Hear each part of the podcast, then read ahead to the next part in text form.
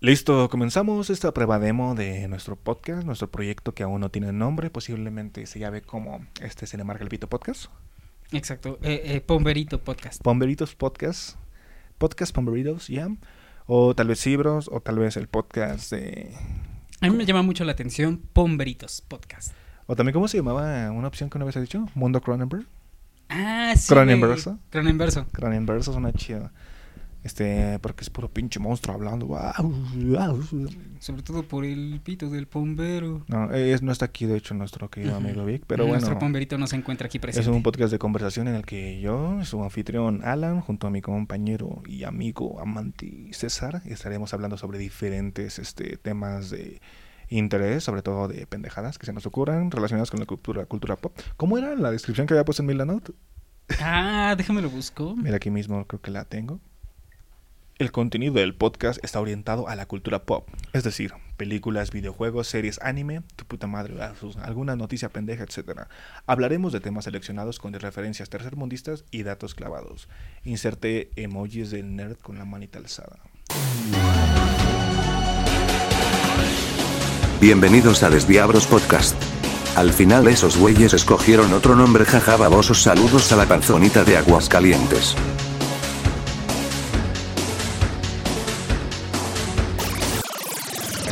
Vamos a comenzar hablando de la película más reciente que vimos. En este caso, una joya que estábamos esperando un chingo, pero neta, sí, un chingo, un chingo, un chingo por verla, que es Godzilla Minus One. Sí, mira, yo sí soy completamente honesto. Yo esperaba más ver Shin Ultraman. Pero la verdad Sí, es que. eh, fue la un- distribución ahí para Sí, Shin eh, Ultraman. fue, fue horrible. Para empezar, este, la iban a lanzar en septiembre. Ajá, Y hubo un retraso. Justamente dos días antes, creo, del estreno. ajá. Nada más, este. Ya aparecían salas con la función programada. Y de pronto desaparecieron. Sí, justo. Entonces recuerdo muchas páginas de este tipo de temas kaijus y todo este pedo, tokusatsus y todo era como de, oigan, ya no, ya no aparecen funciones para Shin Ultraman. Y todos eran como de, ah, no mames, sí es cierto, ya no aparecen funciones. No, de hecho creo que hasta... No sé si hubo un anuncio oficial por parte de Cinepolis, ¿no? ¿verdad? nunca, Es que nunca, simplemente nunca. desapareció como Ajá, todo lo que de la tenía. noche a la mañana, pum, ya no hay salas para esa madre. Y era como de que, oye, este... Y mi Shin Ultraman... Y es que aparte fue un gran año para el tokusatsu, que es este Sí. género japonés que literalmente significa efectos especiales. Ajá, Pero hecho, pues es- aunque no tengan los Ajá. mejores efectos. Pero pues no hay pedo, es una esencia. Tokusatsu es todas estas series tipo Power Rangers, Ultraman, ese. Kamen Rider. Hablando de, pues también una, uh, un- algo que yo vi este año de ese género tokusatsu Ajá. que me gustó un chingo fue este Shin Kamen Rider. Shin Kamen Rider. También otra joya. O sea, no mames, lo tengo como mi tono de llamada. Es que, güey, Si Kamen alguien, Rider. me llama, si alguien me llama ahorita que no sea el pitudo de Víctor, va a sonar este la tonadita de Let's Go Rider. Es que, güey, Kamen Rider, también Shin Kamen Rider. Y pues une directamente con esto porque este el director de Shin Kamen Rider, pues es- fue el director de Shin Gojira, que fue la última película de Godzilla japonés, que pues Godzilla es el padre del tokusatsu y, Y pues estamos del hablando... género Kaiju. Ajá, justo. Y además estamos hablando de que Shin Godzilla salió que 2015. Di- sí, 2015 y aquí y en aquí México en 16. 2016. Entonces Ajá. prácticamente son 8 años eh, sin una película Sin de un filme de Godzilla. Toho. Sí, de Toho, porque obviamente habían estado las cosas de Legendary que pues a mí me gustan, a pesar de que pues están, Ajá, están digo, son- piteras. la ajá, están justo, lo, piteras. lo único por lo que nos gustan le- las películas de Legendary es por los kaiju putazos. Y es que aparte siento que eh, de cierta manera también eso ha hecho que mucha gente tenga como esta perspectiva de, ah, pues sí, a mí no me importan los humanos y eso, pues, al fin de cuentas uno nada más va a ver en madrazas y es como, güey, este, y- si supieras que en las originales, a pesar de que Godzilla está chido porque es como, este, es como llegar a un buffet, encuentras de todo, desde películas donde literalmente Uf. nada más es como, Godzilla es un ridículo que pelea con un buen de monstruos, o hay unas tramas bien densas con este, unos mensajes sociales bien intensos por parte de los humanos. Sí, o tragedia no, humana. O punto, inclusive tiene ese tipo de mensajes, pero ni siquiera de los humanos. eh, a veces llega ese mensaje, inclusive con los mismos kaijus. como Shin Gojira, que es un pedo bien existencial de literalmente existo por- para sufrir y estoy aquí sufriendo y soy una aberración. Ajá, es como de, me encuentro en un constante sufrimiento. Y- A pesar de que es una criatura viviente con el poder este latente para acabar con toda la humanidad, eh, a final de cuentas es un ser que sufre. Justo. Y en este caso, pues creo que la comparación inmediata que se hace de esta película Minus One es justamente con Shin Gojira, porque es el último referente que tenemos de una película de Toho y que es una película que puso la vara muy alta para las películas de Godzilla, precisamente por ser de Hideki Anno, alias el director de fucking Evangelion, güey. Entonces, pues por ejemplo, pues por eso es que tenemos expectativas, a pesar de que pues, ya no pudimos ver Shin Ultraman en cines, triste. Yo la tengo torrenteada. Triste. Gracias a Dios. Porque a mí se me emocionaba mucho ver esa película. Y te digo, cuando ya se iba a estrenar y de pronto desapareció de las salas, fue como de, no mames. Sí, no me, digan, "Vale no me digan madres". que ya ni siquiera la van a estrenar. Entonces, de hecho, Cinépolis, eh, quien iba a traer la película, nunca ha hecho, nunca hizo ningún anuncio como de, ah, sí se va a retrasar, este, vamos a dar fechas próximas. No, nada, nada. Eh, fue como un mes y medio después, eh, fue en noviembre, si no recuerdo mal. eh, anunciaron que iban, ya tenían este la fecha de estreno, la anunciaron, pero el estreno fue como de unos tres o cuatro días y solamente en algunos cines, no estaba en todos. Por ejemplo, acá en la eh, CDMX o, y pues área, área metropolitana o Estado de México, pues nada más llegó prácticamente, en, llegó disponible en Cinépolis Forum Buenavista, Cinépolis Universidad y Cinépolis Satélite, en Naucalpan para los pobres del Edomex como yo. Entonces, Exacto. fue como de, no mames, o sea, aparte luego funciones bien, bien tardes y es que siento que ese es el pedo con ese tipo de películas. Ya ni siquiera solamente japonesas, sino películas como de tan, pues de estas como de género tan específico, que es el tokusatsu, el kaiju, etcétera que son, pues, siempre sufre por la distribución, porque también Shin Gojira, cuando llegó aquí, la trago, esa, esa la trago Cinemex, y hasta con doblaje y todo, De hecho, y le fue del asco en taquilla. De De hecho, hecho, el que- doblaje de esa peli es los media. justamente era lo que yo también iba a mencionar. El doblaje de esa película es Los Media. En ningún lado encuentras ese Sí. doblaje. Yo, cuando la subieron recién a HBO Max, fue como de, a ver, voy a ver el doblaje porque uno de nuestros amigos fue a verla. Y este. que no recuerdo si la fue a ver doblada o no. Según yo, fue recuerdo. subtitulada. Ah, bueno. El chiste es que yo recuerdo que sí la trajeron doblada y cuando la subieron a HBO Max dije, ok, voy a verla porque me interesa ver qué pedo con el doblaje. Sí. Y resultó que no, nada más estaba en japonés, entonces fue como de, ala, creo que el doblaje es los media. Sí, y de hecho sí, yo hace poco vi en un foro donde mencionaban eso, que el doblaje de Shin Gojira es los media. Entonces, pues ni modo. Mira, pues lo bueno es que aquí lo que pasó con Minus One es que fue una película que le está lleno de huevos, pero neta sí bien cabrón de huevos, porque, pues en primer lugar, eh, tenía mucho hype, porque desde el trailer se veía un Godzilla de Toho japonés allá, pero con un presupuesto que veíamos, ok, esto ya visualmente se ve muy competente con las producciones de Hollywood. Que bueno, o sea, no me malinterpreten. Las producciones de Godzilla en general siempre han destacado por ser visualmente atractivas y con mucha creatividad y con unos efectos que la verdad, principalmente por ser prácticos, es que destacan mucho como lo visual que es, ¿no? Y es por eso que uno le toma cariño. Pero en este caso es como de, esto sí se ve como, se ve como 100 millones de dólares. De hecho. Y luego te enteras eh, que es como de, costó 15 millones. Exacto. Hay muchas producciones que yo lo he comentado, yo siento que son puro y vil lavado de dinero. Porque Ajá. efectos que, por ejemplo, hemos visto en Marvel o en películas de DC, me voy al ejemplo más claro, Flash. Flash. O sea, estoy de acuerdo en que costó 350 millones. No los veo. Exacto.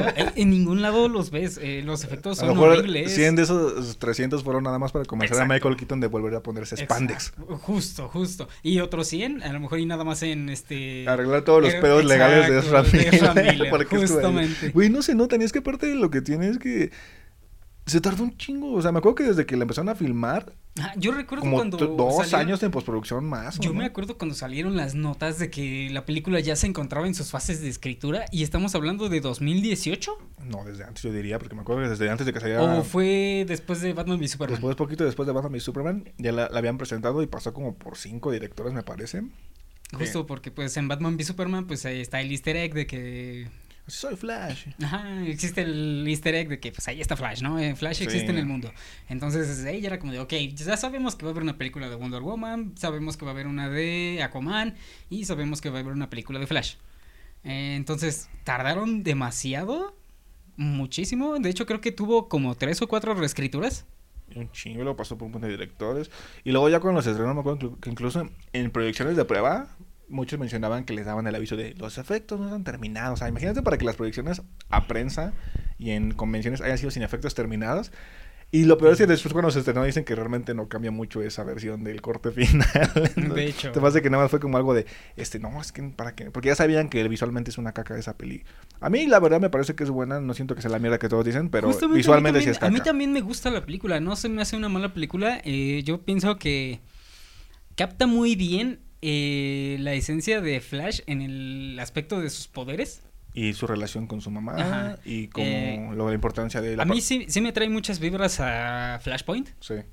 Mm, no tan remarcadas como me gustaría. Me gustaría la que hubiera aparecido, por ejemplo, Reverse Flash. Es que Flashpoint y Reverse Flash es como una hamburguesa sin carne, ajá, güey. O sea, qué van de la mano. No, no, no me explico cómo pudieron presentar una película de Flash en la que viaja al pasado para cambiar la muerte de su mamá sin que te hayan presentado a. Es que aparte Flash. hecho de la ausencia de Reverse Flash, genera que la propia película tenga huecos argumentales de cosas que nosotros ya sabemos porque pues nos gusta Flash, nos gustan los cómics, sabemos, simplemente vimos la versión animada y pues ya sabemos que pues Reverse Flash es el hecho, causante de la muerte de la Ajá, mamá de Barry. De, hecho, yo tengo el cómic. Ajá, entonces imagínate, o sea, uno sin contexto que, que ve la peli es como de, oye, ¿y por qué no mejor Barry fue a, en vez de a cambiar el pinche, la lata de tomate del lugar, a su casa a ver quién fue quien mató para que lo cap- capture, ¿no? Y es como de, es que ese es el pedo, ¿no? Ajá, exacto. Es como de. fue ok, Reverse Flash. Ok, todos sabemos que Barry es- sabe que su papá no fue porque su papá no estaba. Entonces, ¿cómo es que nunca le llegó esa duda de, ok, si mi papá no fue, entonces ¿quién fue? Ajá, justo. Porque obviamente alguien la mató, digo, no creo que...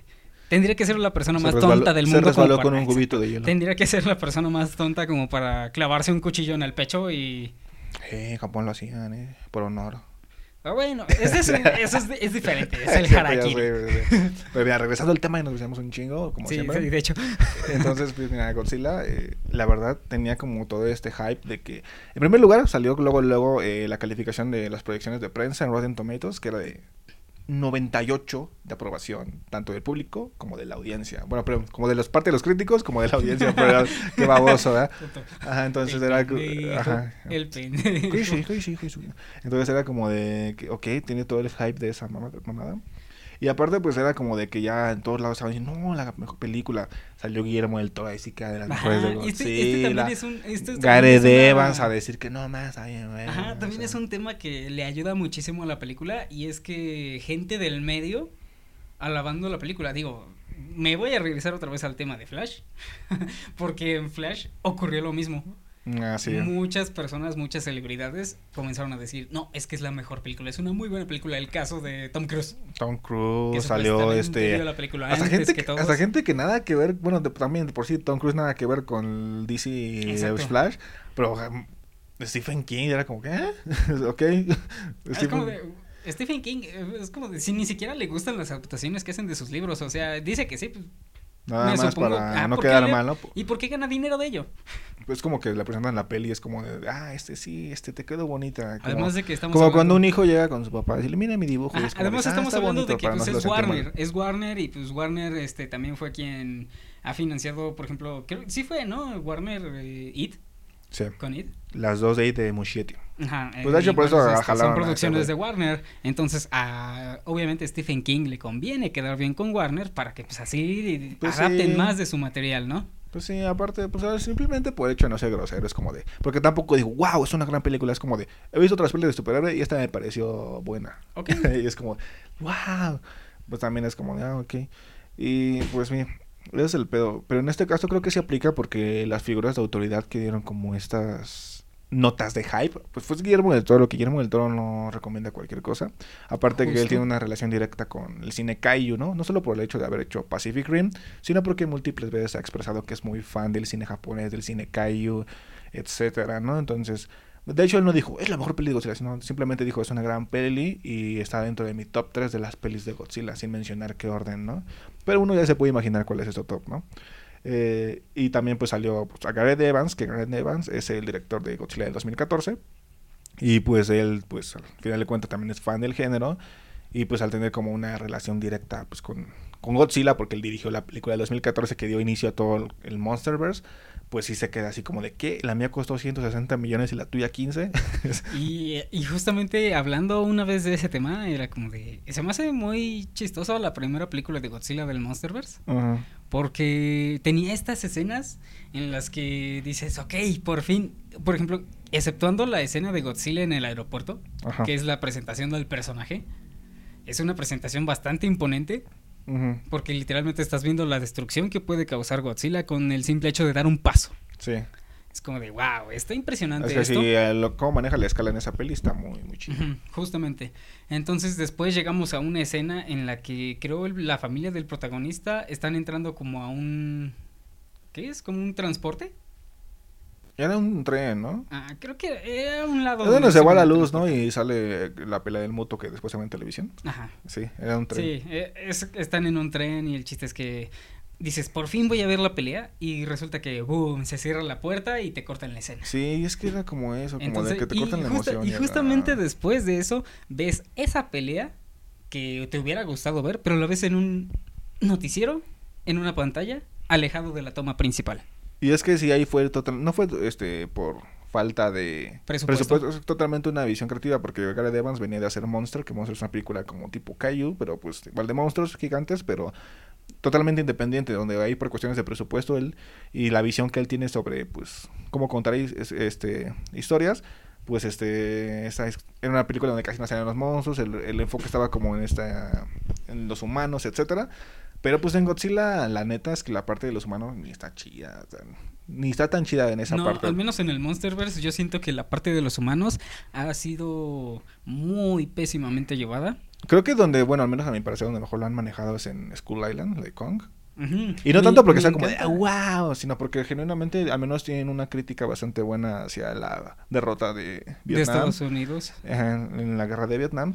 Y de toda esa parte, o sea, la neta, el, el villano de Samuel L. Jackson, la verdad, es un buen villano. La parte de los soldados y la sátira que hacen hace muchos clichés de- del cine de acción en general, está bastante chida. No recuerdo el nombre del soldado, pero ya sé, te refieres a la escena en la que el tipo activa las granadas. Sí. Y, el- y se acerca al Skullcrawler como de, ok, mátame, Sí, es cómeme, una- y es cómeme y vas a explotar es conmigo. una burla, una escena tan cliché que es como de, me mama esa, peli- eh, bueno, es- esa escena. Y la película visualmente es la mejor, visualmente es la mejor del Monsterverse. Visualmente es la mejor película del Monsterverse. Sí, y también, pues, por ejemplo, esta parte donde sí, John C. Reilly, creo que es el mejor personaje de la peli, porque esa final donde se Uh. reencuentra con su hijo y todo es como, ok, ese motivo. Esa era una escena al final de los créditos. Esa, bueno, esa escena aparece entre los créditos, ¿no? Sí, de hecho, justamente tenía la película y está a la par de los créditos. Ajá, Entonces, es como de, esa escena era totalmente innecesaria.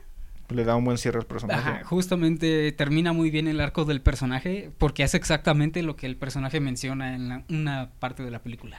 Entonces, es curioso porque, pues, mira, justamente lo que tienen las películas falta eso, o sea, que Ese lo- valor los humano. humanos es como de que, ok, y al menos aquí tal vez no es la mejor historia en la de Kong, pero le dan, le dan un cierre a sus personajes y tiene como al menos un enfoque que, que es cagado porque los personajes más in- eh, interesantes de esa peli son los secu- secundarios John C. Reilly, Samuel L. Jackson eh, y los principales que son Hiddleston y Brie Larson son como de mi, mi, mi, mi, mi, mi, mi. Es como de güey, o sea, esa escena donde sale Tom Hiddleston macheteando a los dos güeyes voladores como si fuera la escena de 300 de Leonidas es como de Ok, es muy gratuita, está, está, los- diver- está divertida, hasta pero es por... por... al menos la disfruto ya. pero- Y pues sí, entonces eh, en Japón se ha sido como algo muy relevante la parte humana en las pelis de Godzilla. Pues prácticamente en la primera, la parte humana es lo importante, ¿no? Porque Godzilla nace como esta manera de hacer una crítica o pues una referencia a lo que fue el bombardeo atómico de Hiroshima y Nagasaki, ¿no? Entonces es una representación del medio miedo nuclear y de una sociedad herida, ¿no? Eh, entonces eso es lo que retoman de nuevo en Godzilla Minus One para pues tener de nuevo, en primer lugar porque es una película que es, sirve como aniversario, 70 aniversario de Godzilla. Justamente, eh, yo pienso que es un 70 aniversario completamente redondo para el personaje. Sí, totalmente. Porque en, ulti- en estos últimos años eh, ha cobrado mucha relevancia en la cultura popular. Es que sí, Digo, siempre ha sido parte de la cultura popular, pero en estos años recientes yo creo que cualquier niño de algunos 10 años ujú. le puedes este, presentar algún juguete y te va- que sea de Godzilla, obviamente, y te va a decir, ah, mira, es Godzilla. Sí, es que también algo que pasa, siento que Godzilla siempre ha sido famoso, todos lo ubican, pero siento que en el imaginario colectivo, como que de la gente que no está muy clavada dentro de este cine, pues siempre ha sido como de, ah, sí, Godzilla, las películas del monstruo gigante que es una pinche botarga y pelan en maquetas, ¿no? Sí, porque, por ejemplo, en mis años, este, la principal referencia de Godzilla que utilizaban era Godzilla 2000. Ah, o, o la de Roland Emmerich, la del 98. ¿Es el 98? La Sí. que es la gringa, ¿no? Ajá. Y era como de... ah.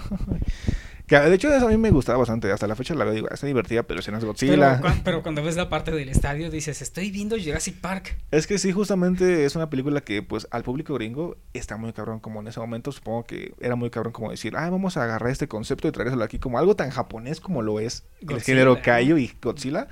Y aparte, ah, imagínate. Godzilla, que pues es el padre del género kaiju. Entonces, aparte, o sea, porque Godzilla en, en su época, bueno, en el cine japonés, en las películas de Toho, que ha pasado por todas la era Showa, la era Heisei, la era Millennium, pues ha tenido diferentes representaciones donde Godzilla tiene un significado diferente, aparte de que, pues, diferentes géneros ha pasado desde que ser una película de terror como lo es la primera prácticamente, hacer películas de acción, a hacer películas infantiles, Exacto, etcétera. hemos visto a Godzilla ser este el destructor de Japón. Lo hemos visto ser el salvador de Japón. Lo hemos visto ser el héroe del mundo. Sí. Ya ni siquiera de Japón, del mundo entero. Al ejemplo. grado de que en una de las películas, Godzilla es la representación de las almas de los soldados japoneses muertos durante la Segunda Guerra Mundial. Así, mamón. Justamente. Así, mamón. justamente. Entonces es como de que, ok.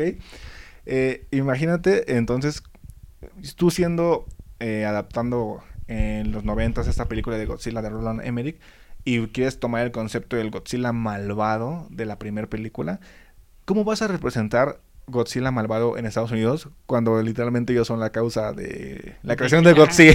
la creación de Godzilla pues se da a raíz de la de que tiraron las bombas atómicas Y es en Hiroshima y es- es Nagasaki. el pedo. Y es, que- es que ese es el problema. Que es Estados Unidos no ha tenido una crisis tan fuerte como la que tuvieron a Estados Unidos nunca le han tirado una bomba Es que nuclear, aparte- afortunadamente El incidente atómico de Japón eh, ha marcado de por vida por el hecho de que pues toda su cultura, bueno, no, pues sí, parte de su cultura pop, de obras muy importantes, nacen a raíz eh, justamente muy de, este, este impacto tan cabrón que tiene esta vida tan grande. Por ejemplo, hace poco que anunciaron que Taika, Taika- Taika Waititi, perdón, iba este, a hacer el live action de Akira y es como de... Y que iba a ser ambientado creo en Chicago o en Los Ángeles, no me acuerdo. Producido por eh, Leonardo DiCaprio. Y es como de, güey, ¿cómo vas a hacer eso?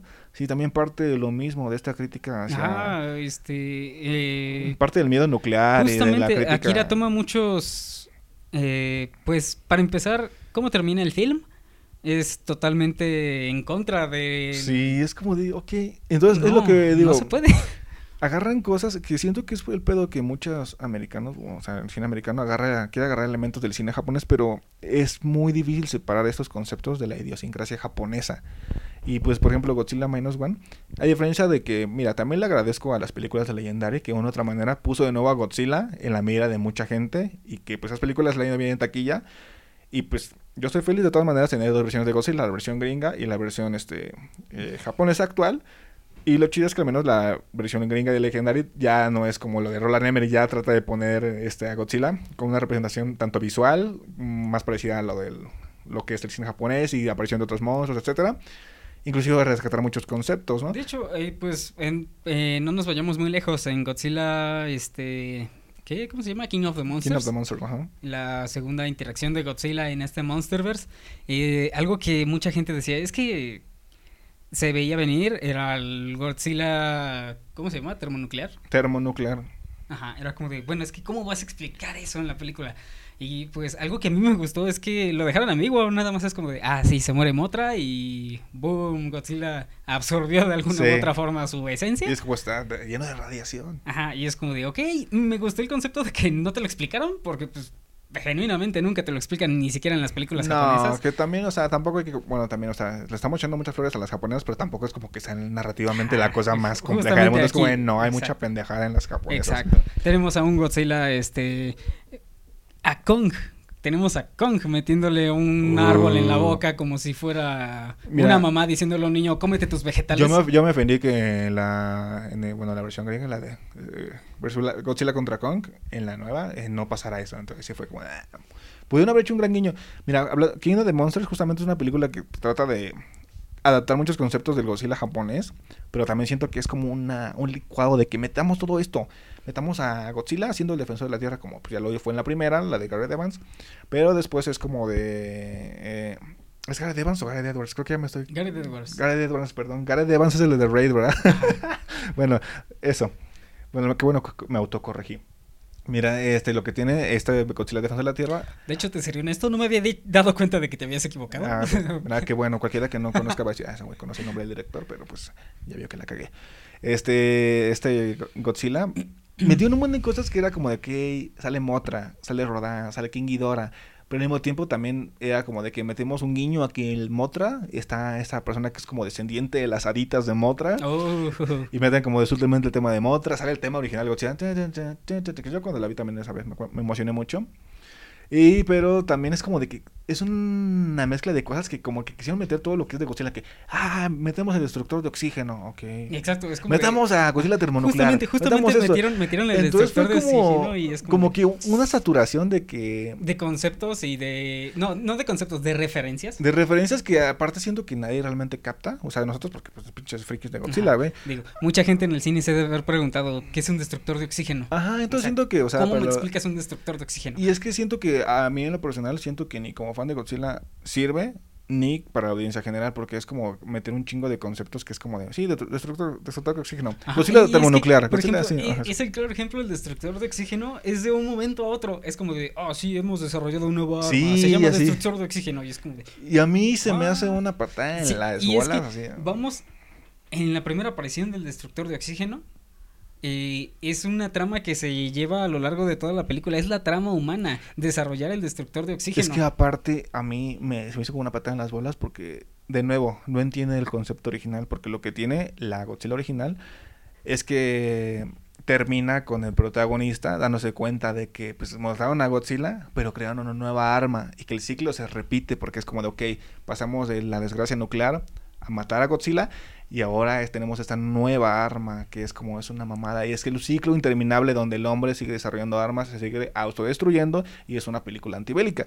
Y entonces que en King of the Monsters sea como de que, ah, sí, el destructor, destructor de oxígeno es como, ah, se lo sacan del culo en dos minutos y, es un arma más para los gringos, un, un misil más, es como de, ay no. Se convierte, pasa de ser el destructor de oxígeno un arma emblemática que sirve como todo un arco de, de autocrítica a, Japón y a la guerra, a ser simplemente un easter egg dentro de una película gringa, ¿no? Justamente, justamente. Bueno, yo digo que va siendo hora de que hablemos bien y detallado de Minus Es que yo trataba de, re- de regresar al tema y tú que, ay, de nuevo Flash, no hay, las nalgas de Ezra Miller eran.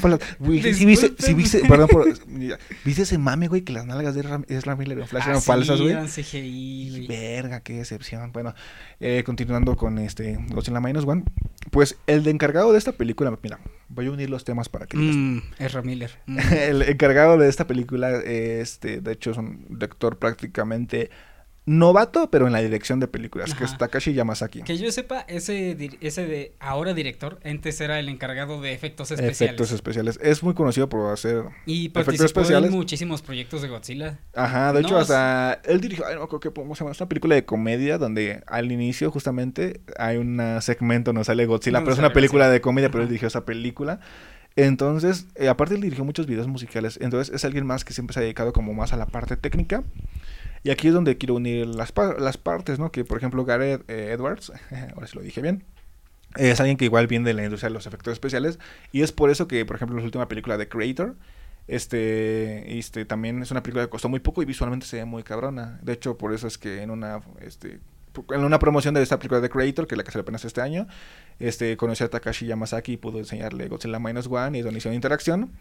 Y pues por eso es como que hay una relación en que, que- ambos son como gente que viene de efectos Ajá, especiales. y además de que veamos lo de este punto, es una persona que conoce al personaje porque ha trabajado muchísimos Sí. años de su vida eh, realizando los efectos especiales que tú dirás, bueno, es que nada más son los efectos, ¿no? Pero Pero no, a final de cuentas es una persona que se ha nutrido de esta historia Sí, y... durante Y muchísimos se nota porque es una película que costó, eh, está como el meme ese que vimos de que este Marvel con 200 millones de una imagen y Zack Snyder con un iPhone en el patio de su casa, Takashi Yamazaki con un alca- alcatel en el sótano de su casa, y pinche güey, es que sí es, es muy chingón. impresionante, güey. es Está muy cabrón lo que hizo porque al ser una película que, perdón, al ser un director que viene del- de la parte técnica de los efectos especiales, como lo dijo, como con Gareth Edwards, Y al final de cuentas, pues se, se nota que es una persona que estuvo Sí. mucho tiempo dedicada a efectos especiales porque lo que se ve en esta película es impresionante. Sí, entonces al ser una película, pues él ya sabe de qué manera colocar la cámara antes de que filma, ya sabe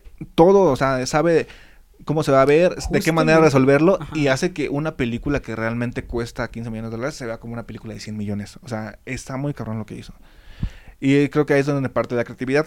Y mira, en este caso, de nuevo, tocando parte de la distribución de Godzilla. En este caso la trajo estos, estos Konichiwa ah, amigos Fest. con Ichiwa Fest, que han traído gracias, muchas muchas películas. gracias. Y pues que ellos, como al hecho de que ya han traído muchas películas asiáticas, tanto de anime como igual live Por action. cierto, muchas gracias por haberla traído. Sí, este son gente que la neta se rifaron y pues a diferencia de otras distribuciones que han tenido las películas de este tipo o Shin Gojira, aquí sí tuvo como un empuje muy fuerte porque ya había mucho hype en general en redes por las opiniones de directores como te dije, calificaciones, incluso ahorita que está siendo considerada para muchas categorías de los Oscar o otros festivales de cine, etcétera. Pues este, y había como un hype, entonces yo creo que también este pues ahorita le está yendo muy bien en cines, güey. De hecho, nosotros la fuimos a ver, era un lunes Ajá, fue Fuimos a ver de- lunes, prime- primero de lunes este- primero de enero en una sala macro de Cinépolis. Y pues la sala no estaba llena, pero sí había gente. Y yo lo que quiero resaltar es que se notaba que mucha gente de la que fue a ver esta película, para empezar, era una función que estaba subtitulada, no estaba doblada. Sí. Y entonces, que hubiera tanta gente dispuesta a ver una película de Godzilla el primero de enero del reciente año 2024 y que la sala no, no estaba llena, pero tampoco estaba vacía. Pero es que hay que considerarlo, o sea, no estaba llena, pero porque Pero- era el lunes primero de enero en una exacto. sala macro Pero en subtitulaje, exacto, entonces era como... Exacto, pero a final de cuentas, a lo que vamos es que estoy seguro, un 80-90% seguro de que todas las personas que fueron a ver esa película es porque son fans del personaje y les interesaba muchísimo verla. Sí, de hecho, por ejemplo, aquí en México, pues como ya había expectativa porque le iba a traer con Chihuahua Fest, pues la sesión, este, este, proyección para prensa y influencers. Sí, creo Y había mucho fue el movimiento en redes. 28, ¿no? No, fue como dos semanas antes. Se estrenó el 28 y dos semanas antes hubo este, proyección de prensa. Entonces, mucha gente que se llegó, pues ya vi que estaban subiendo sus impresiones. Al grado de que, pues eso hizo que cuando se estrenara, pues fuera tendencia. Entonces, mucha gente ahorita yo me ha tocado ver, o sea, gente que no es tan cercana al género, Algo, algo que, que, a mí, ha sido muy este, feliz algo del que cine. a mí me generó mucho descontento eh, recientemente. Yo recuerdo cuando Christopher, eh, cierto personaje, Y ahí sí, vas, sí, ¿no? sí, sí, Y le voy a tirar. vas. Le voy a tirar porque Y ahí vas. yo recuerdo que este, va- este vas, este personaje que hizo una reseña de la película, y yo estaba viendo todo el video y durante gran parte del video se la pasó tirándole este caca a la película.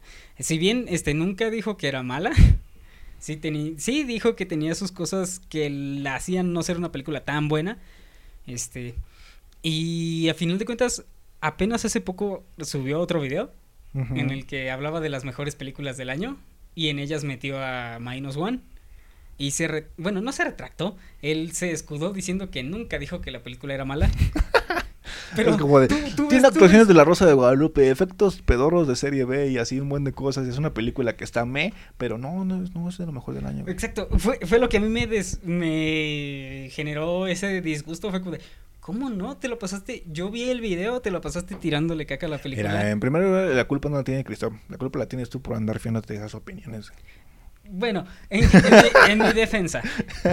Eh, antes, es opinión, güey, déjalo. o sea, entiendo, entiendo que sea su opinión, no la comparto.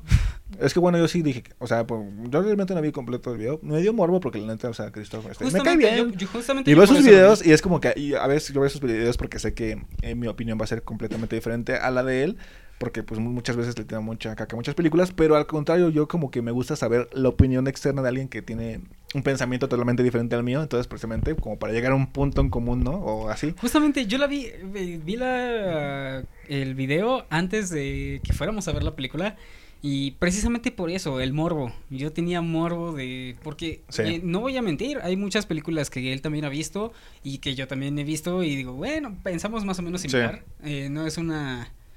mm, por ejemplo... Bueno, no, no, no voy a dar un ejemplo. No me acuerdo ahorita.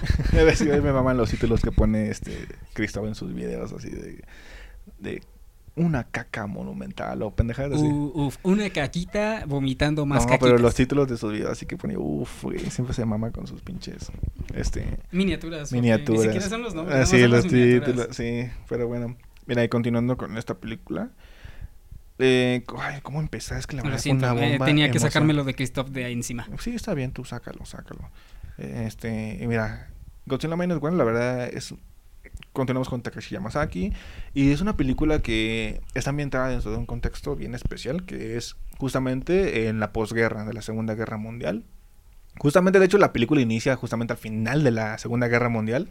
Y el protagonista es un este piloto kamikaze, ¿no? Que él, pues por cuestiones de que pues, simplemente le da ¿Cómo se miedo. llama Takashi?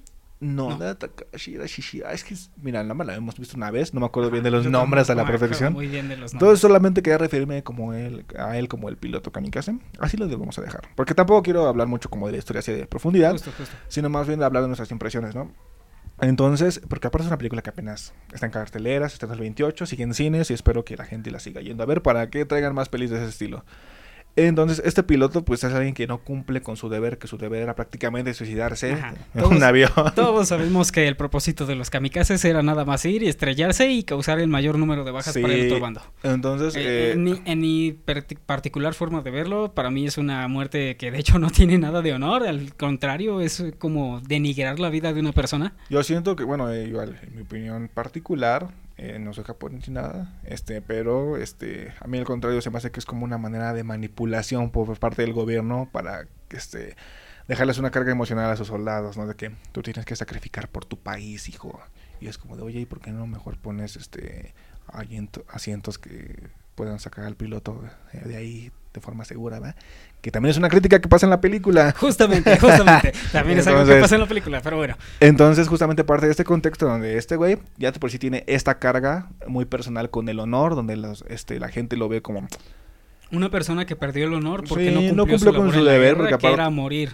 Entonces, eh, la película retrata de muy de una gran forma una herida colectiva que tiene Japón, eh, sobre todo en ese momento, que es la pérdida tras la Segunda Guerra Mundial y aparte de pues que fueron destruidos, o sea, las bombas de Hiroshima y Nagasaki fueron prácticamente pues, arrasando, ¿no? Con, arrasaron con esta- esas, esas ciudades.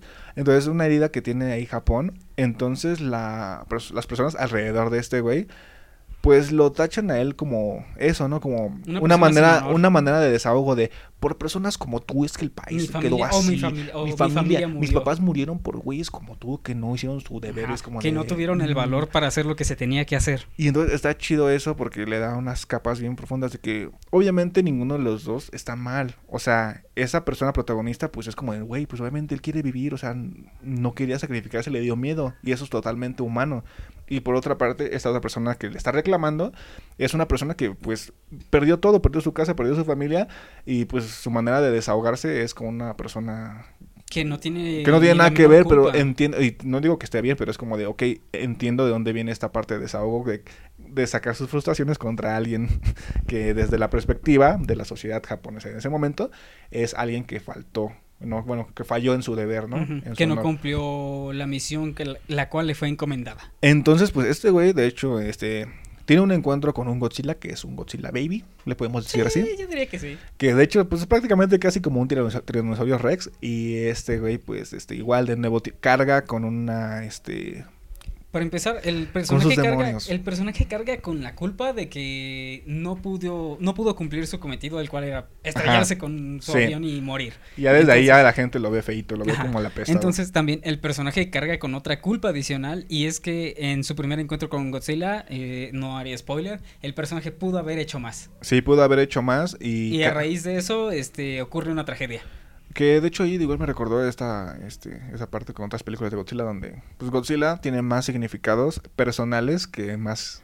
Que es lo que me gusta, que es una mezcla de esta película, que es de nuevo retomar el terror atómico de Godzilla, pero ahora mezclado con otras películas que este japonesas donde Godzilla es como eh, un casi casi como un villano personal para nuestro protagonista porque representa como Justamente. estos fantasmas del pasado que yo lo los que, te están persiguiendo. yo lo que te comentaba es que me gustó mucho cómo eh, manejaron ese tema de cómo Godzilla es un ente que le generó un trauma al protagonista. Sí. Justamente como las películas que sacaron en Netflix. Ah, justo, Eh, tú- que yo solo vi la primera. Tú solamente has visto la primera. Pero Pero es buena, es muy buena. Ajá, es muy buena. Al final sí te quedas así como... ¡ah! Y, o sea, Resulta que pedo, Godzilla güey. era una montaña. Es que Godzilla, Go- al final eh, Godzilla era la montaña en la que todos Exacto. crecimos. Este, y en este caso, por ejemplo, de hecho, yo, yo, eh, antes de ver la película había leído como este tweets sin contexto donde decían, wow, entonces Godzilla es la rep- representación del estrés postraumático de un soldado y es como, Y sí, o sea, esa lectura es totalmente válida y ya digo, güey, sí es acertada porque, güey, uno de los temas principales que tiene esta película es el estrés postraumático y, y ahí es donde yo digo, Justamente. Gra- eh, Qué grandes actuaciones los japoneses. Entiendo que de nuestro lado del charco es muy difícil como ver este tipo de actuaciones. O sea, me refiero de asimilarlas porque son actuaciones muy diferentes a lo que tenemos acostumbrado en el cine americano, incluso cine mexicano. Porque son muy expresivos. Ajá, es que a diferencia, a diferencia de lo que se actúa aquí, allá es un tipo de actuación muy expresiva. Muy con, expresiva. Este, ¡Ay, ay, ay, ajá, justamente, y comienzan a utilizan este tonos de voz más altos. Y aparte de, de que mucha gente le puede parecer ridículo. Y eh, este, por ejemplo, estas partes, ¿no? Sobre todo donde Pero mira, se perdonan prefiero- y se agachan. Ay, ay, Dios mío. Ajá, yo prefiero una y mil veces ver ese tipo de actuaciones a, por ejemplo, ver las actuaciones de La Rosa de Guadalupe, la neta. Uh, Rosa, de Guadalupe es algo, güey, no te burles, ¿eh? Este, entonces, eh, tiene grandes actuaciones, güey, y la verdad es que es, complementa muy bien porque, ah, de nuevo, estas películas tienen todo lo que los de Legendary no tienen, que es el valor humano, güey. Ajá, Y no solamente es como de que, ah, la historia de los humanos está buena. No, la película es la historia de los humanos y te duele y te, te emociona mucho. O sea, realmente es una película del colectivo te, te contra lastima, Godzilla. te lastima. O sea, uno de nuestros amigos que fue a verla junto con nosotros, eh, hay una escena. Falleció. No, es cierto, no. Ese, ese no cumplió su cometido. se murió a media función así de, "Ay, no, pero, chu, chu, chu, chu, chu". No aguantó la, la emoción. Mira, así de cabrón está que un güey se murió en la sala, güey. Imagínense. Nota del gráfico. No, no, no, no se murió, güey. O sea, nada más este sufrió una erección monumental. Sí, Este, la tenía de pie. o sea, para nada. Eh, Pero sí, está muy cabrón este Godzilla. Pero, eh, eh, bueno, hubo un momento en el que mm, yo volteé a ver a nuestro amigo que estaba viendo la película con nosotros. Víctor, dilo sin miedo, Víctor. Bueno, Huguito. Próximamente va a estar aquí, Víctor. Huguito. Ajá. El vato estaba llorando, genuinamente estaba llorando. Y lo entiendo y al mismo tiempo es como de, güey, Víctor llora con todo. Una vez le dejó un jabón sote en la barra y empezó a llorar, güey. También es como de, güey. Una vez se le cayó un yogur de mango y Creo empezó a ya no llorar, está-. Ah, no, sí, sí, sí. Te iba a decir, creo que ya no está grabando, pero se quedó detenido en 43. No, sí está, sí está, está grabando. Sí, sí, sí. Continúa. Ok. A la verga, bueno. ¿Qué momento? 43. Ay. Justamente.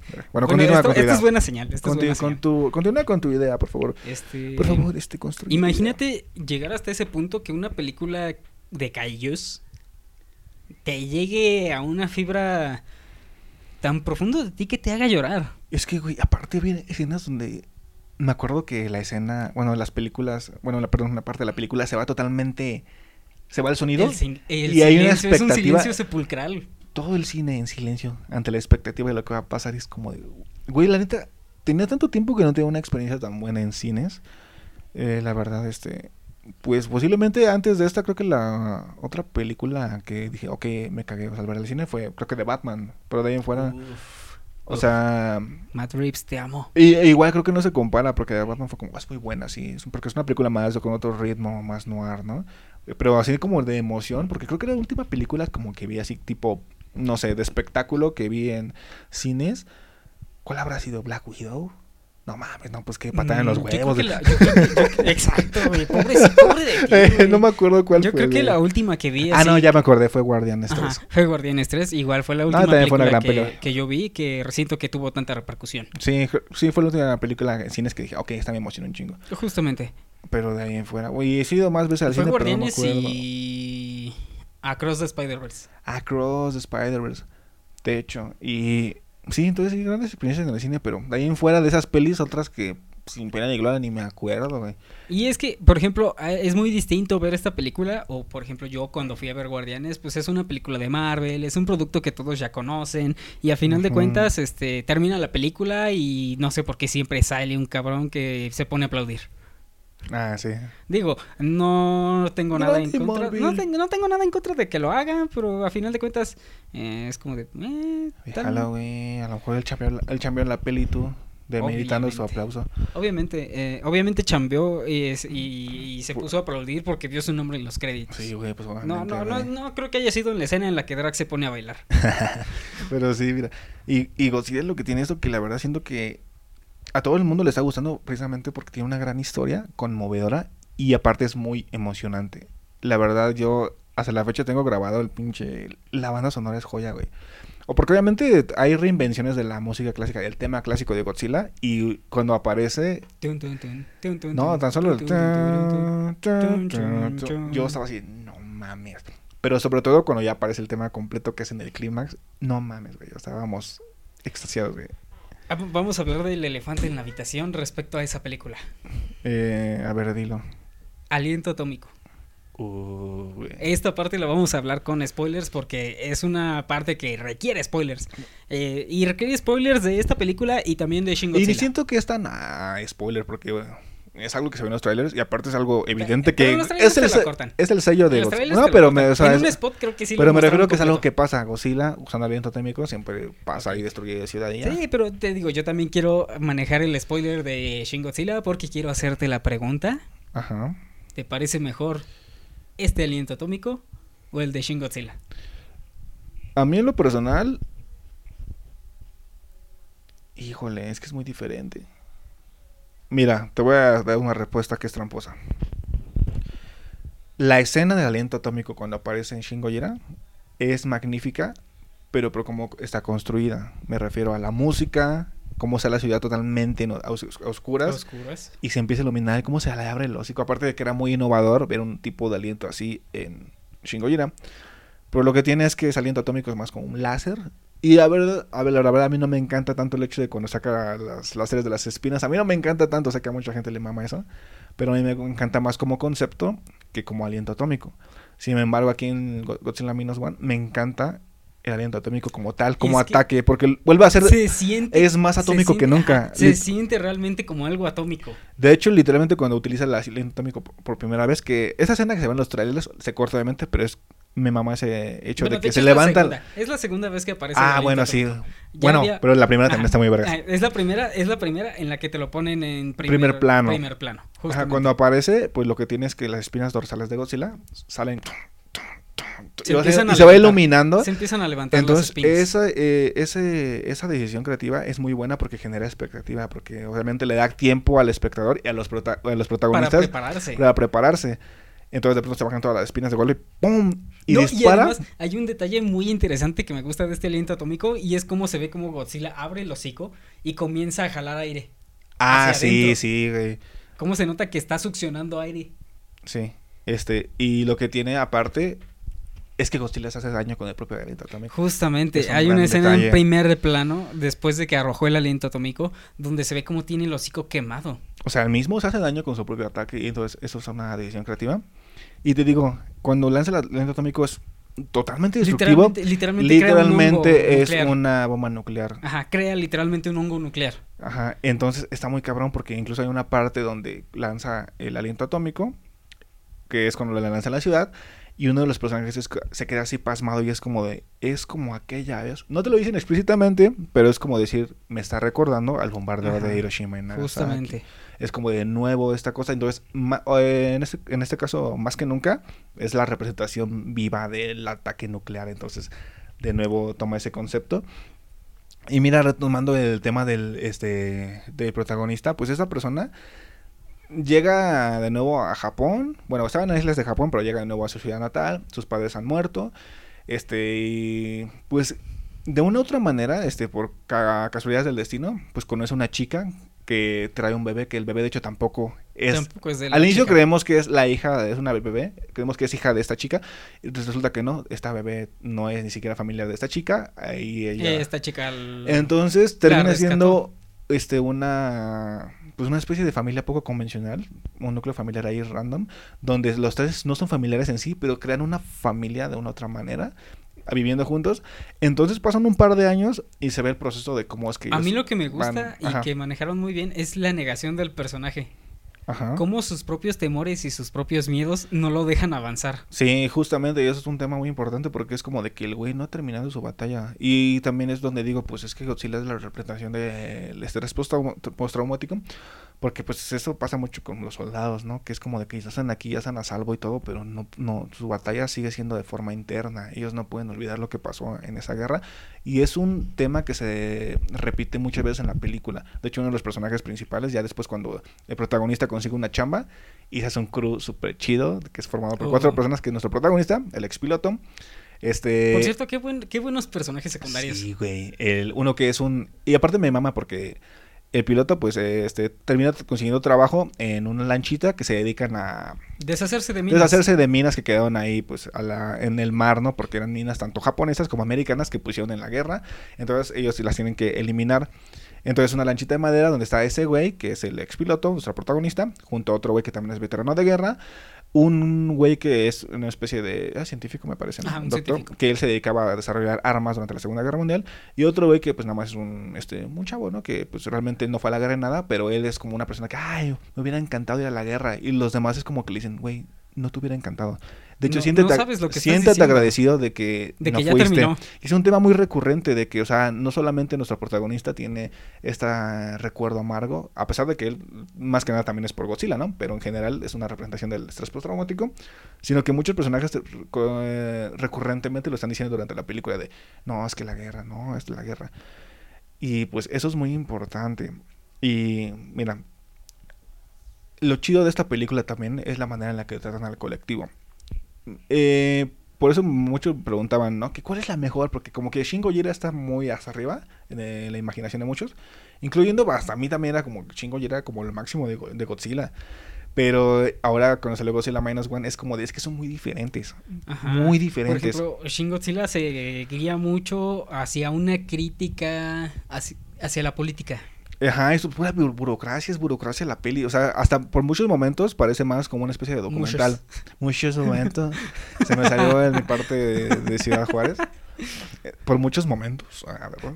Por muchos momentos. Este es una peli que parece más un documental. De hecho, todo el inicio antes de que salga Godzilla, cuando se ve la imagen de, bueno, la parte del Justamente puente y eso, es como ajá. grabaciones casi casi de documental, desde la el punto de vista de reporteros o de comienza a caer el líquido rojo en el túnel. Y me encanta porque, de nuevo, Godzilla, tanto Shin Gojira como Godzilla Minus One, son, al final de cuentas, películas del colectivo contra este, este esta aberración, ¿no? Pero en Shin Gojira era, era vista desde un punto de vista más burocrático, de cómo funcionan. Aparte de que en este caso la metáfora era más hacia las inundaciones de Japón que hubieron en ese entonces.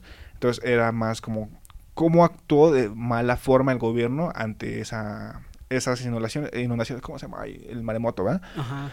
Entonces, cómo era una representación de de todo forma eso. tardía y de forma Ajá. inoperante. Entonces aquí eh, Godzilla, Godzilla, Godzilla. Godzilla. Entonces aquí Godzilla era otra, Godzilla. era una representación diferente, ¿no? Es igual esta ente de la naturaleza, igual creada pues, por una aberración, pero el colectivo se trataba de forma diferente porque ahí no tenemos como el enfoque, tenemos el enfoque humano, pero no personal. O sea, Exacto. es como verlos a- actuar en sus puestos cada uno y ver cómo se organizan para a, solucionar esto de forma eficiente. Mientras que Godzilla Minus One es la historia personal de esta persona. Los personajes tienen un arco, tienen un desarrollo a lo largo de la trama, tienen un cierre, güey. A mí también me gustan mucho las interacciones que tienen los personajes. El, tanto el protagonista como los secundarios. En Minus, porque- en Minus One. Ajá, en Minus One. Porque se sienten como conversaciones que tú, tería- tú tendrías como... Están muy una casuales, conversación... güey. ah, exacto, son conversaciones muy casuales. Hay una parte en la, que, en la cual surge un plan para acabar con Godzilla. Y terminando esta, este plan, este, el cuarteto de protagonistas se ven en un bar. Se ven en un bar y pues comienzan a platicar, este, y le comienzan a decir al doctor que es amigo de ellos, y él fue el que ideó el plan para acabar con Godzilla, le comienza a decir, oye, es que tu plan tiene muchos agujeros. Oye, ¿cómo esto? Eh, Me mama porque tiene comedia la peli, pero es como una comedia bien natural, o sea, de que es, es como, como sí, de, oye, tiene oye, sentido. también tú no te mames, tu plan tiene un, un chingo de agujeros, ¿cómo le vamos a hacer? Sí. Entonces el doctor como que muy decepcionado de que, oh, sí se dieron cuenta. Es Sí. como de, ¿a poco tú tienes una idea mejor? El personaje del doctor, no, top, güey, top. Sí, definitivamente es una... Me encanta ese tipo de interacciones que tienen los protagonistas. Sí, güey. Y es que aparte ellos son como un grupo que se siente súper chido como amigos. Así, te encariñas bien cabrón. O sea, de hecho, creo que es la parte más chida de la peli. Que de- genuinamente, cuando está Godzilla, se siente como una amenaza. Lo odias al cabrón. Sí, Maldito yo- monstruo tic. Yo nunca llegué a... Pensé, yo nunca pensé llegar a ver una película en la cual dijera, pinche Godzilla, ¿cómo, cómo no dejas en paz al protagonista? Sí, yo lo justo, odié, lo odié, genuinamente lo odié porque dije, ya, Déjalo en paz. Entonces, por eso es como tan genial el hecho de que te importan que los personajes es como, no quieres que mueran, o sea, de genuinamente es, es como una tensión que no sentía mucho en una película de monstruos. Porque en el Monsterverse, o sea, por ejemplo, la de King of the Monsters es como de, se muere la mamá y le dedican una gran parte de la película a eso, de ver cómo muere, es como de, me vale verga, pinche personaje hueco, ni siquiera lo, lo desarrollaron bien. Aparte, ella, ella fue la causante de todo este desmadre. no Es murió, de- todas las ciudades murió y este, o sea, y me vale verga. Entonces aquí está más cabrón porque en Godzilla Minus One te importa por ver todo lo que pasa. Aparte de que es doloroso ver porque es una película que, digo, inicia con este Godzilla Baby en el fin de la guerra. Pasan dos años, Japón se está reconstruyendo. Y ahora llega este Godzilla a destruir algo que ya están apenas en reconstrucción, incluso las partes que ya reconstruyeron. Y por eso es el minus one, porque Japón se encuentra en estado De cero. hecho- de hecho, cero. el, el lugar en el que se encuentra el protagonista viviendo es un lugar súper... ¿Cómo decirlo? Es como el basurero de Nesa. Ajá, es es súper inhóspito. eh, no hay casas a los alrededores porque literalmente todo es escombros, todos son escombros. Sí. Entonces el personaje cuando empieza a vivir con esta chica y con la su familia improvisada Con que es la, la Ajá. bebé que se llamaba Kiriko. Akiko. Ah, Kiko. Ah, sí, me acuerdo. Porque algo de Kiko, porque me acuerdo que cuando estábamos viendo le iba a decir un chiste a Víctor. Ah, no mames, Kiko, güey. Ah, güey, Kiko. Pero, güey, pero dije, no, qué bueno que me aguanté porque hubiera matado mucho la, la inmersión de Vic en la película. Justamente, justamente. Y está muy chida porque los ves y es actuar. El, el- aparte, algo que me gusta es la autocrítica que se hace Japón. De decir, ok, porque no nada más es decir, ah, sí, los gringos nos arrojaron dos pinches bombas, ellos son unos monstruos. Pero es como de ya pasaron dos años No. y Japón no ha hecho nada. Y es como literal, aparece este monstruo y ellos dicen, el gobierno está manteniendo esto en secreto, nadie quiere interferir, ningún político se quiere hacer cargo de esto porque apenas está reconstruyendo a Japón, es como de, güey, no queremos, ¿cómo vamos a lidiar ahora con eso? Literalmente el plan para erradicar a Godzilla sale de básicamente una autodefensa. Justamente es la parte más chingona de la peli. Que los mismos civiles son los que se tienen que hacer cargo de este pedo. Porque pues es como de. Estaban abandonados literalmente por este. por el gobierno, por los políticos, por el ejército, Hasta etcétera. pareciera que hasta por Dios. Hasta por Dios, casi, casi. Y aparte está chido porque. No, no, no que eso esté chido. Sino que como lo maneja la película está súper chido. Así de, ay, sí me abandonó Dios. Bueno, es que también entiéndalo, vive en el estado, Sí, en el está- estado. vive en un lugar Yo- abandonado por yo Dios. Nací, yo nací, en- nací en modo difícil, o sea, la verdad sí está muy cabrón. Me acordé del juego, el juego de South Park, güey, donde le cambia, el, dependiendo del color de piel, es el... Te ponen la, de- te ponen la este, dificultad. fácil eh, hasta muy difícil y en un si te tardas en escoger a mí me pasó cuando yo compré ese juego me tardé en escoger hasta que Cartman suelta el diálogo esto no cambia la dificultad del juego solamente los demás aspectos de tu vida Sí. Como de. Deberían hacer un juego así, que, se, que sea como un GTA en México, donde sea online y que depende del servidor de la región donde quieras este vivir, sea la dificultad. Así, no, pues en Nezahualcóyotl, difícil. Estado de México, difícil. Ecatepec, ultra difícil. Pero regresando al tema de hablando Godzilla. de- no estamos muy lejos de Catepec Ah, estamos como una hora, güey. Sí estamos No. lejos. Sí, güey. No, Yo sí, chambeaba en Ecatepec, me hacía una hora, mamón. A la. ¿Ves? ¿Ves? ¿Ves? No, bien. no, ese güey nada más Es quería que yo no vivo en el estado. No, ya sé, güey. Este, tú vives en las periferias de la Ciudad de México, casi llegando al estado. ¿eh? Ajá. Así que no se mamone, mijo. Ah, sí, Sigo sin Yo no vivo en un cerro. y, y, ya. Mira, continuando Ya, con ya, ya. Continuando. continuando con Godzilla Minus One, eh, ¿a qué me quedé, güey?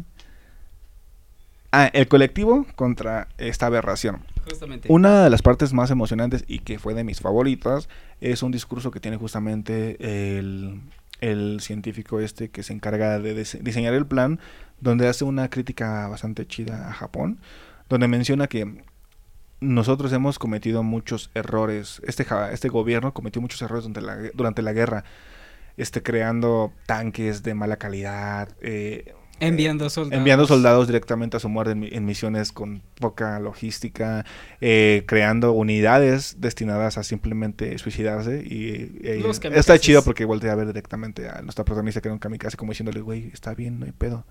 O sea, como porque mucha gente pues tiene ese estigma de ese güey era kamikaze. Hasta el protagonista lo oculta. Porque es como algo que obviamente no Cuando le diciendo. preguntan que él fue a la guerra, él solamente dice que Sí, sí. la gente, oye, los pero demás, obviamente los el demás lo van eh, eh, este, Obviamente el averiguando. protagonista nunca dice, ah, sí, yo era del escuadrón kamikaze. Sí, lo van averiguando, pero pues no es como que sea algo así que él diga, obviamente por cómo lo recibe la gente. Pero sobre todo dice, entonces esta misión contra Godzilla no es una misión de muerte, es una misión de vida, ¿no? Como una redención. Y eso me encanta porque es una autocrítica que se hace Japón de decir, sí, sí, sí, pasó todo esto. Y a ellos mismos están conscientes de los errores que hicieron porque es lo que decía. Sí, los americanos nos lanzaron dos pinches bombas, los soviéticos prácticamente ahorita tienen un pedo con Estados Unidos, están también haciendo desmadres ahí en el mar y por eso no puede intervenir como bien el gobierno, etcétera, etcétera, etcétera. Pero pues es como de, güey, o sea, pues estamos aquí, o sea, y nosotros también tuvimos nuestros pinches errores, tampoco somos unos pinches santos, güey, también hicimos aberraciones durante la guerra y pues Mira, también pues, eh, un claro ejemplo es este el escuadrón... ¿cuál la muerte, ¿no? Los este, que están ahí chupando todo el día, ¿no? No, obviamente.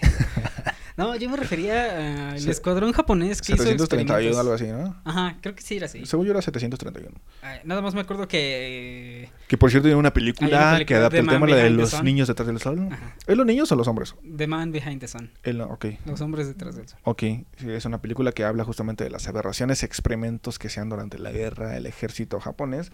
Que pues también hay que recordar, el, el ejército japonés estaba aliado pues, con la Alemania nazi, entonces tampoco es como que digas.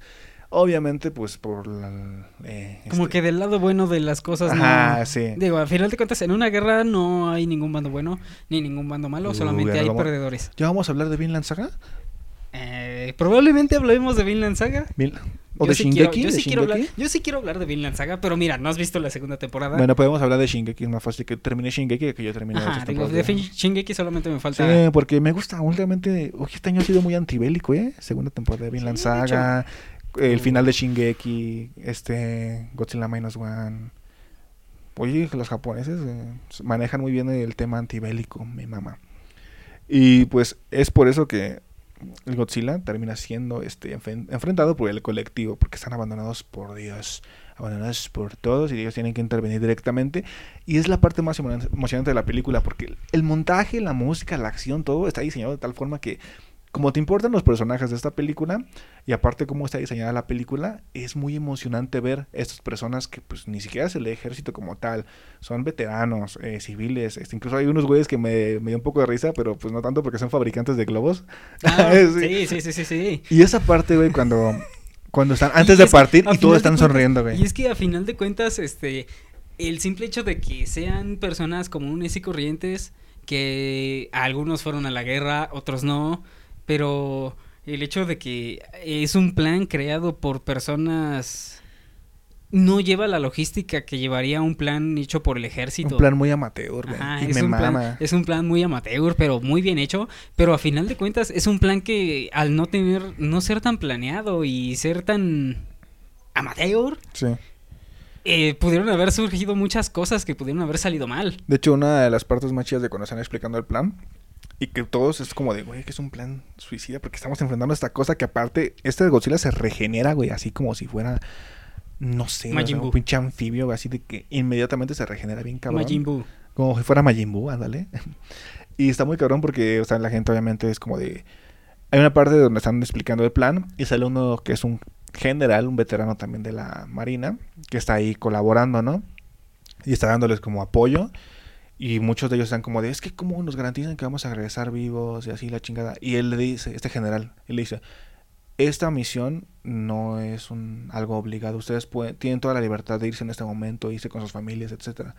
Y eso también se me hace muy fuerte, muy cabrón, Y porque es como de, de que, cuentas es válido. porque ves a estas personas que son veteranos de guerra y es como de, ¿cómo los van a mandar? Y es como de, güey, no, Y- aquí y no si lo- mandamos a si nadie. lo es, por si, es si tú quieres, si tú quieres ayudar, Ajá, está Y bien. si lo, analiza- y si lo analizas, es totalmente válido, porque a final de cuentas les están dando la opción que, le, que el ejército japonés no les dio. Exacto. Por ejemplo, el escuadrón kamikaze, eh, como ya lo comentamos, si no morías por esa causa, tú estabas mal y la sociedad Sí. te tachaba como tal. Y aquí el hecho de que el- les dijeran quien se quiera ir puede hacerlo, es precisamente también criticar ese gobierno japonés que de una u otra forma este los discriminaba por el simple hecho de que dijeran, no, yo no quiero estar en el escuadrón kamikaze. Sí, o justo. yo estaba en el escuadrón kamikaze, pero no morí.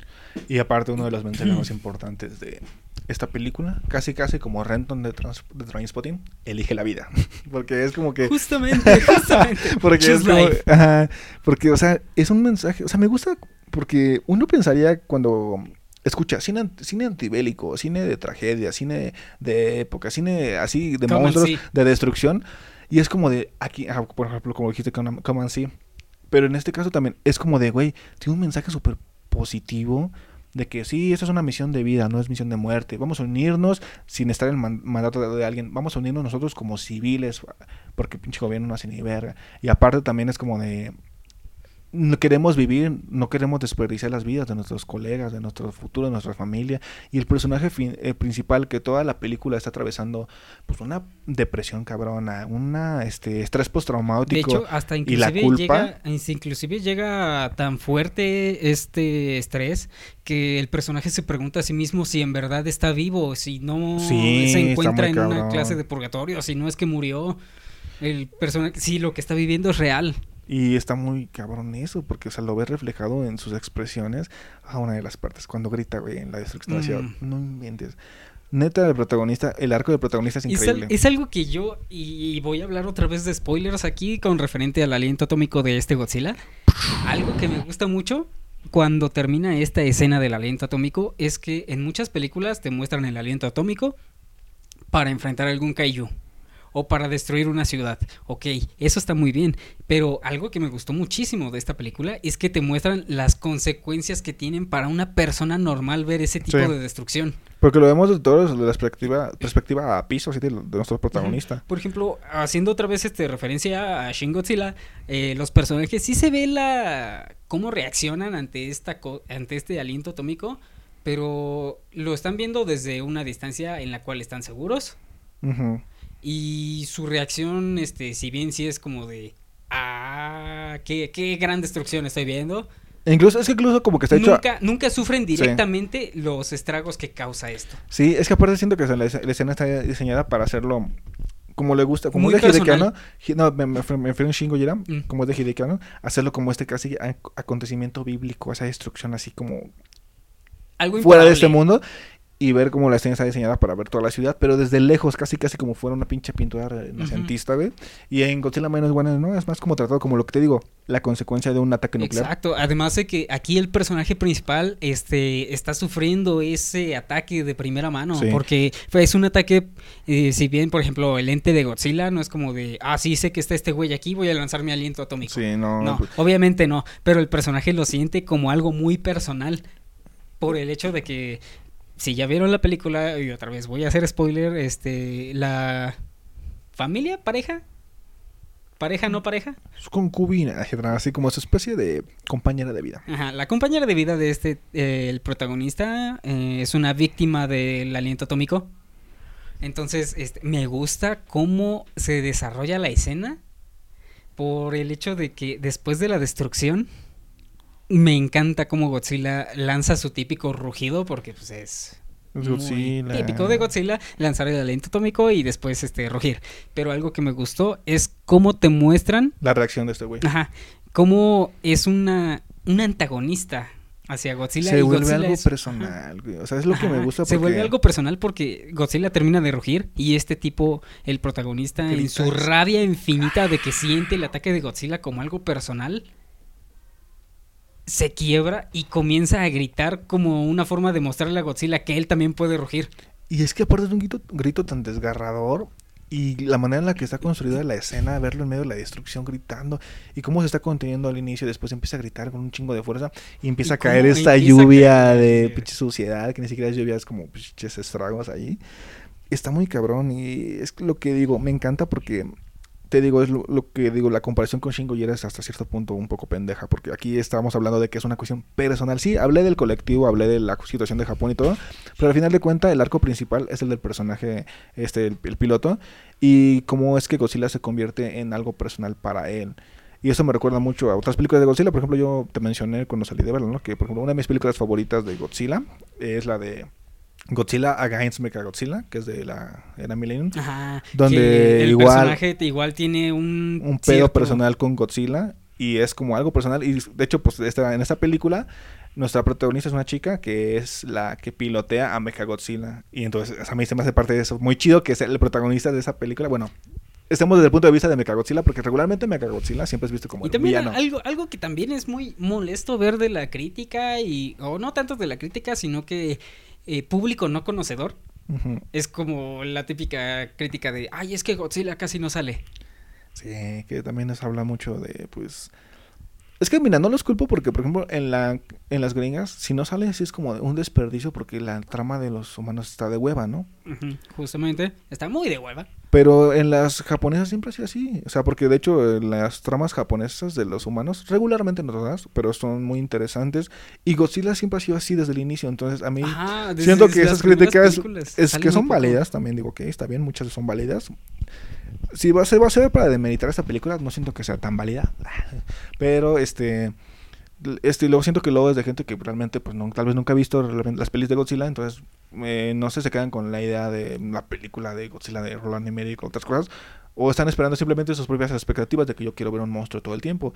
Y en este caso, yo siento que por primera vez es una película japonesa que le va a gustar a todo el mundo, porque incluso Shingo Yera, que tanto le estamos chupando el culo, tiene sus retractores, güey. Sí. Tiene sí. sus retractores y a mucha No. gente no le gusta. O sea, yo he visto gente que he hablado con ellos y yo digo, ah, la, la de Shingo Yara", y me han dicho, que no, está bien chafa. Está güey". aburrida. O es como, no, se ve bien pitera algo, se ve bien pitera el Godzilla, es como de, ok. Pero siento que Godzilla Minus One es una película que como es casi casi una reinvención de la primera, la original de Toho, pues es una película que, y visualmente se ve muy cabrona, la historia de los humanos está muy cabrón, es muy difícil que no le agrade a alguien. Y siento que, por ejemplo, es una película que va a servir para ser de entrada para muchos que Para tal vez no conozcan ajá, el justamente. cine, Hay muchas personas... pe- las películas japonesas de Godzilla, ¿no? Hay muchas personas que yo siento que a pesar de que no sean fans del género o del personaje, eh, van a ver esta película y les va a gustar. Puede que a algunos no, porque no les guste que no aparezca tanto. Pero, Pero, es que como que ni te- bueno, al menos yo siento que de nuestra perspectiva, obviamente, es que yo les la considero muy buena peli, el drama humano está tan bueno que sales y estás muy interesado en lo que está pasando porque estás viendo cómo se reconstruye Japón y cómo se reconstruye la vida de este güey y las consecuencias de todo lo que ha vivido. Entonces, como que siento que es muy interesante porque los personajes realmente están muy bien Y escritos. de hecho, de hecho, a mí me gustaría ver una secuela y estoy seguro de que va, Güey, a va a haber, va a haber una secuela. Ahí sí no vamos a dar spoilers, pero el final es abierto. Ajá, O sea, bueno, no es abierto en el aspecto de que la, la trama no cierre. Claramente la, la trama cierra, pero dejan este detalles que son claramente abiertos para una secuela. Y de hecho la, pel- la película como tal, el último plano es algo pues, totalmente abierto, eh, que te genera expectativa. Entonces, yo considerando, bueno, ya considerando que la peli está yendo de huevos en taquilla, actualmente ya es la película de Godzilla japonesa más, Más taquillera taquillera. de la historia. Le está yendo bien súper chido en crítica. Van a sacar una versión en blanco y negro que me muero por ver. Ahorita también la quiero ver en latino porque la vimos subtitulada. Entonces ahora quiero ver en latino para ver qué tal está el doblaje. Eh, Sí, antes de que... Digo, est- yo Ay. sé que, sé que el doblaje no va a ser los media. Ajá. Este, afortunadamente. eh, aquí es, no sé qué está pasando. Will, eh, Sí, yo diría que lo dejemos ya hasta aquí porque... Sí. eh, ahorita por ejemplo ya llevamos más de una hora aquí grabando, entonces esto como supone que vamos a hacer un demo y va a ser un tipo Blitzpot de 20 minutos y termina siendo un pinche podcast completo, más largo de lo esperado de hecho. de hecho, Pero mira, esperábamos algo como unos 40 minutos, media hora. pero pues para cerrar, Godzilla Minus One, este, escena favorita. Escena favorita, la del aliento atómico. Ok. En mi caso, escena favorita es. El, ay, ¿Cómo decirlo? La antesala a la batalla final. Uh, Como ver cómo están en los barcos, como el piloto, y no diré más, pero la música en esa escena me es, es- voló es la una cabeza. escena, es una escena muy hermosa antes de que comience el plan por cómo hacen esa pregunta esa cuestión que los personajes este, están hablando el doctor y otro personaje y dice mira todos estos hombres a pesar de que saben que podrían morir en esta misión están felices Está muy cabrón. están felices porque saben que lo que están haciendo va a ayudar a generaciones posteriores Ok. Pero bueno, aquí ya terminamos este tema. ¿Y qué te parece para la próxima? Bueno, hay que dar una sugerencia de temas que podemos tratar. Mira, te doy unas sugerencias a ti. Quiero hablar de Berserk. Ok Me gustaría hablar Shingeki. Vinland sería después para cuando Sí, ya la hayamos visto. anime. Y para no saturar, para... Por cierto, ni siquiera terminaste la primera temporada. No, güey, pero la voy a ver, güey, la voy a ver, aguanta, carnitas. También este podemos hablar este en general tal vez este de Shin Kamen Rider, Uf. pero para no centrarnos en, en cine japonés y cosas japonesas, pues también podemos hablar de otras cosas, ¿no? De muchas cosas que han salido, este otros temas. Videojuegos. Podríamos hablar de videojuegos, videojuegos. este, podemos hablar de videojuegos. Y pues hay muchos temas, muchos temas ahí al aire, que de hecho, por ejemplo, aquí tengo un poco de unos temas. Este, ay, se me va el. Sonic. Mira, obviamente cine serie B, podemos hablar de... De, de, De cómics, también podremos hablar de hablar este- los Simpsons, hablar de Cyberpunk Runners. También quiero hacer un podcast de Devilman Crybaby, güey. O al Yo menos también, a mí también me gustaría hablar de uno de. O hacer de algún especial como de animes favoritos, este, comedias pendejas. Hace poco vi la de 21 Jump Street otra vez y fue, mm, fue bien verga. Ah, ¿sabes cuál vi hace poco que dije está súper china? La nueva de Tortugas Ninja. Caos Mutante. Caos Mutante. ¿Ya la viste? No, Es una joya, güey. no lo he visto. Es una joya, güey. La, mira, con decirte que había mucha gente que estaba diciendo.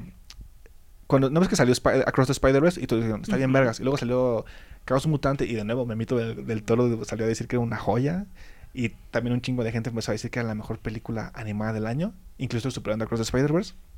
Estoy de acuerdo. Ya para también ya, ya, ya para terminar, Guillermo del Toro huele a hotcake. Obvio. No lo he eh, olfateado al señor. Ojalá algún día pueda. De hecho ni lo he visto. No lo he visto. Me gustaría verlo en persona y de ser posible acercarme y abrazarlo. Este, Aprovechando de olerlo para ver si sí huele a hotcake. Sí, entonces queremos saber si es que huele a hotcakes. Yo digo que sí, totalmente. Es un señor que claramente se ve que huele a hotcakes. Imagínate que te acerques con esa expectativa del meme y huele a un chingo a tabaco y sobaco, ¿no? Oye, de Hugo no vas que a estar huele a hablando. mantecadas bimbo. Oye, de, güey. de Hugo no vas a estar De hablando. no voy a estar hablando. Pero bueno, hasta aquí dejamos esta grabación. Y esta ha sido la prueba de un podcast sin nombre. Oye, ese Yo- nombre, yo me- yo ese me nombre es bueno, ¿eh? Un podcast sin nombre. Pero yo me inclino por Cibros. Sí, bros, Mundo O también te digo, también podcast sin nombre suena Se muy llama Podcast. Oh, yeah. Bueno, corte. Eso es todo por hoy. Y hasta la próxima. Bye. Chao.